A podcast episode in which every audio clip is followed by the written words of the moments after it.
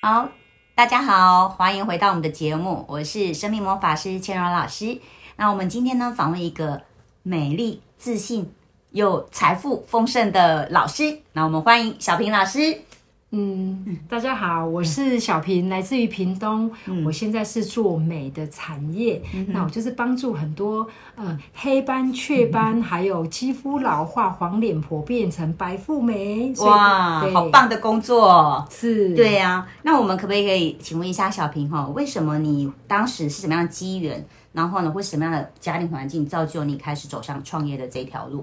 呃，是这样子的，就是我的原生家庭是我我是单亲，那爸爸妈妈因为工作的关系把我从北部送回来屏东给自己的阿公阿妈养，那自己的阿公阿妈没有，就是不认识字，那家里是属于比较清寒，那因为常常会穷到没饭吃，嗯，所以说我就一直立志说我要当一个有钱人，那慢慢长大之后，我就觉得说，哎。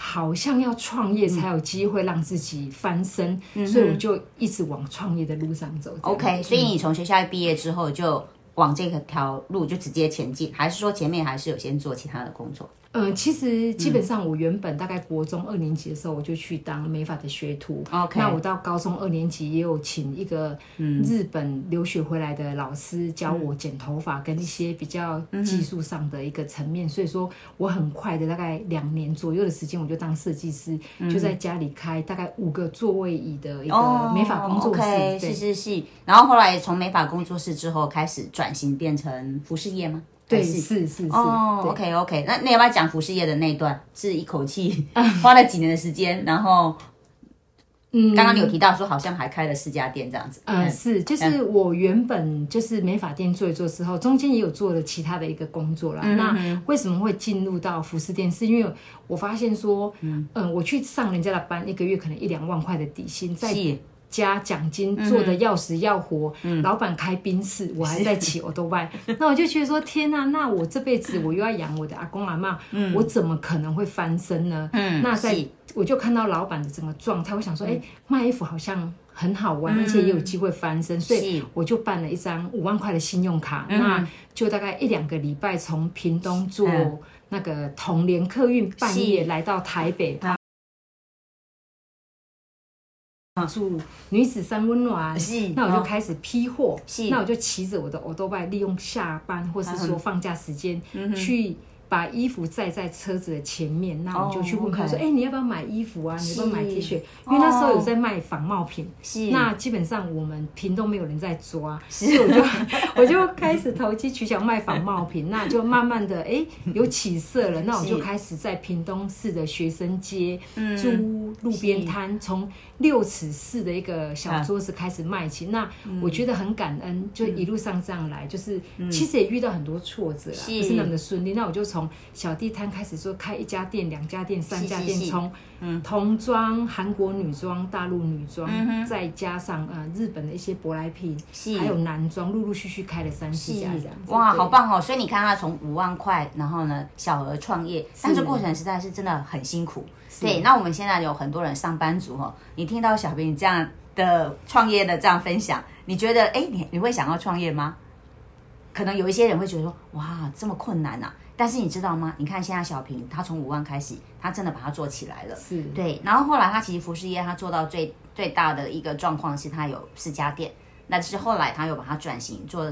美容的部分，那要不要简单分享一下为什么会从服饰业，然后在鼎盛时期，然后来转来做美容的产业呢？嗯，是这样子的。其实中间我还有做嗯电商，另外一家传直销，就是兼着做这样子。就是我开服饰，好优秀哦。嗯，谢谢老师。因为我就是开服饰店嘛，那我遇到了一个瓶颈，就是人事的问题。因为嗯，每个员工跟工读生都来自于不同的原生家庭，那他有他们的习性跟本身的一个。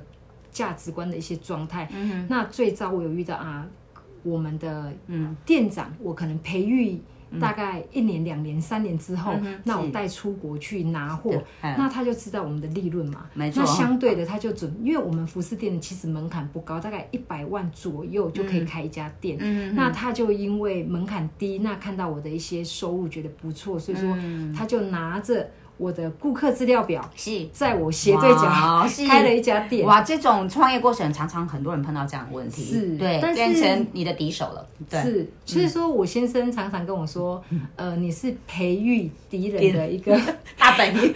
对，其实呃，我我也我觉得也不见得，因为人不为己，天诛地灭，这是人性嘛。包括我自己觉得，哎。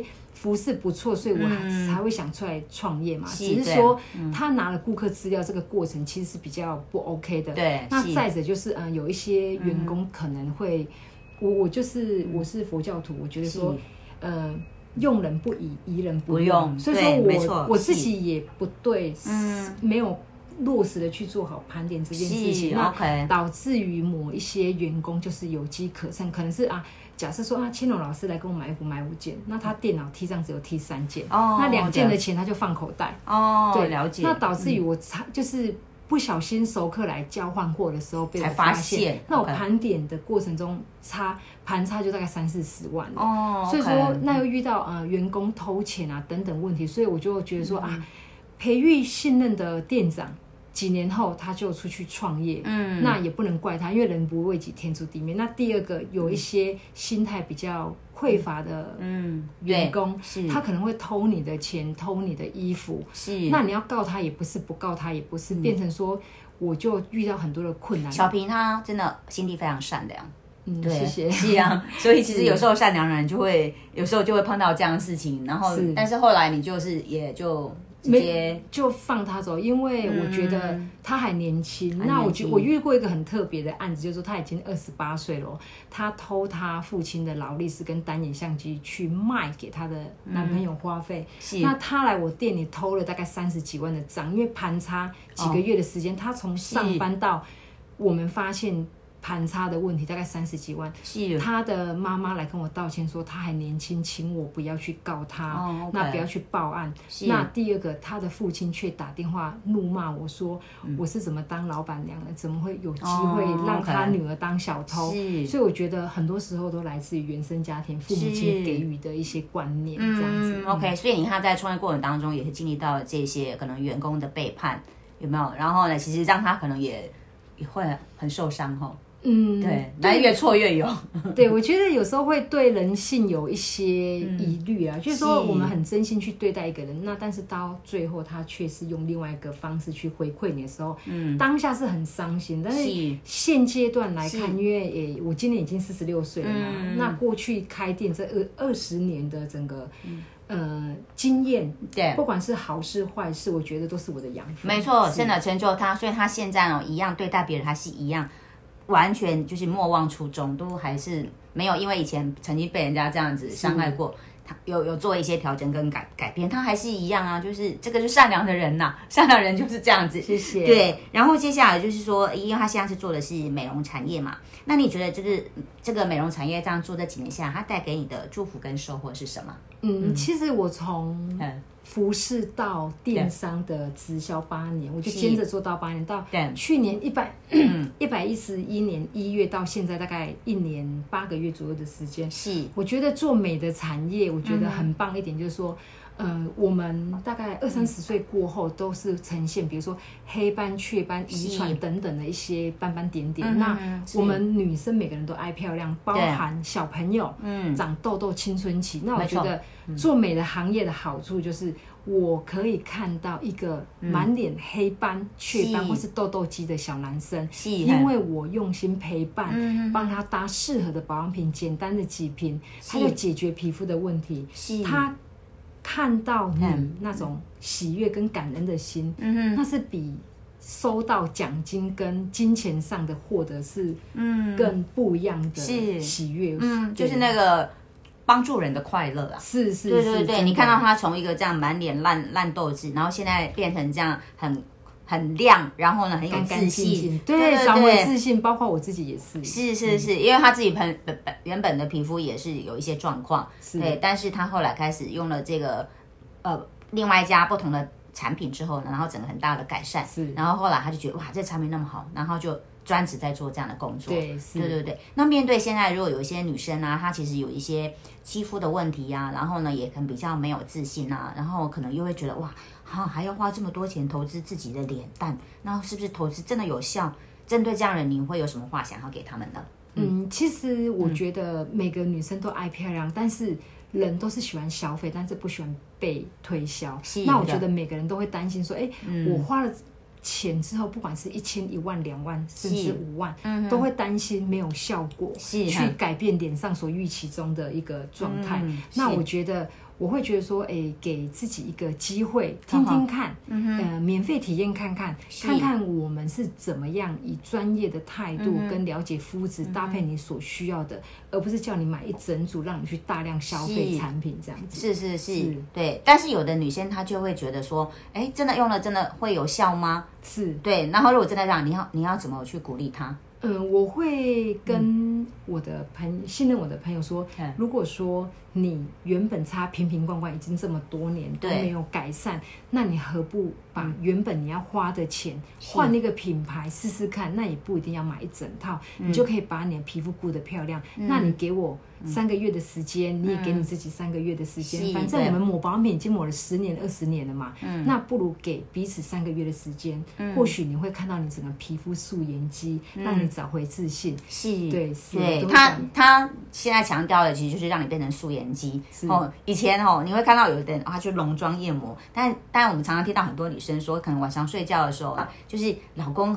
或是男朋友还没有睡觉之前，他们都怎样不敢卸妆？是，对，没错，是，对。但是现在如果说，哎，用了这样素颜肌的这样的保养品之后呢，就可以让你这样可以勇敢的以真面目示人。然后呢，你的亲密伴侣讲说：“天哪，你的真面目哇，好亮哦！”是是是，没错，对。所以他其实是这几年来一直在帮助很多人，就是让找回他的自信。然后呢，也也可能搞不好他可能可能事业。他的亲亲密关系，他很各方面的关系都越来越好，越来越棒，真的。对哈，那因为我自己的皮肤也是现在小平在帮我照顾，然后呢，他真的非常的贴心，然后常常就会问你，哎，叫你拍照啊，或是录影给他看，然后他说他帮你这里调整配方，哇，我真的从来没有碰过一个这种美容顾问可以做到贴心这种这种状态，所以这就是他成功的原因。所以我们嗯，要不要小平要不要分享一下你从以前的这样一直。不同产业的创业，然后到现在也将近二十年了嘛，哈。嗯，我从其实我大概高二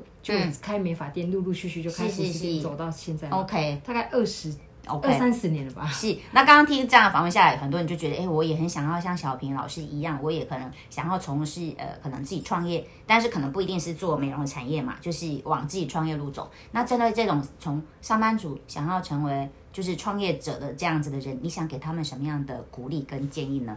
嗯，或是一句话？我我我觉得，嗯。从我创业高中到现阶段，我已经四十六岁嘛，其实这样将近三十年的时间。对，我觉得我各行各业经历到现在，我觉得最大的挑战是人。嗯，因为只要跟人，嗯。有连结的东西才会有生意可言嘛，因为人脉就是钱脉嘛。但是很有趣的是，每个人都有自己的原生家庭背景跟个性，所以说，我觉得如果说你要创业，不管是哪一个行业都好，原则上就是说，你一定要懂得去善解跟包容对方。那你要懂包容，是你要懂得去换位思考，站在他的立场上去。设身处地，嗯，去找他适合的商品，而不是以我利益奖金为优先的考量。那你用这种，嗯。方向以利他的角度出发点是利他为主，那对方会接受到你的善意，那很自然的他会信任你，信任你之后，你跟他说什么，基本上成交率就高，绝对不能把利益放在前，以我自己的奖金为主。这样子的话，其实人是很聪明，能量是会传达到给他，那他就会觉得你要赚我的钱，那相对的他就会害怕。那你要跟他讲什么时候，他会。有一道防卫心，没错。基本上你要再跟他分享什么，可能就有点难度。所以说，创业任何行业都是来自于人脉，人脉就是钱脉。是，然后以利他的角度为出发心，然后出发心就决定结果了。哇，真的，我们很谢谢小平老师今天给我们这么棒的一个他的那个创业过程的一个分享。然后希望给就是在呃呃荧幕前面的你，如果你真的也很想要让自己可能呃也可以走上创业。然后呢，或是说可能你也有一些皮肤的问题，然后你在想哦，我真的想要去去投资一些钱在我的脸上吗？可以给你一些很棒的一个方向，然后鼓励。OK，那我们今天谢谢小平老师，然后来祝福大家，祝福，拜拜，拜拜。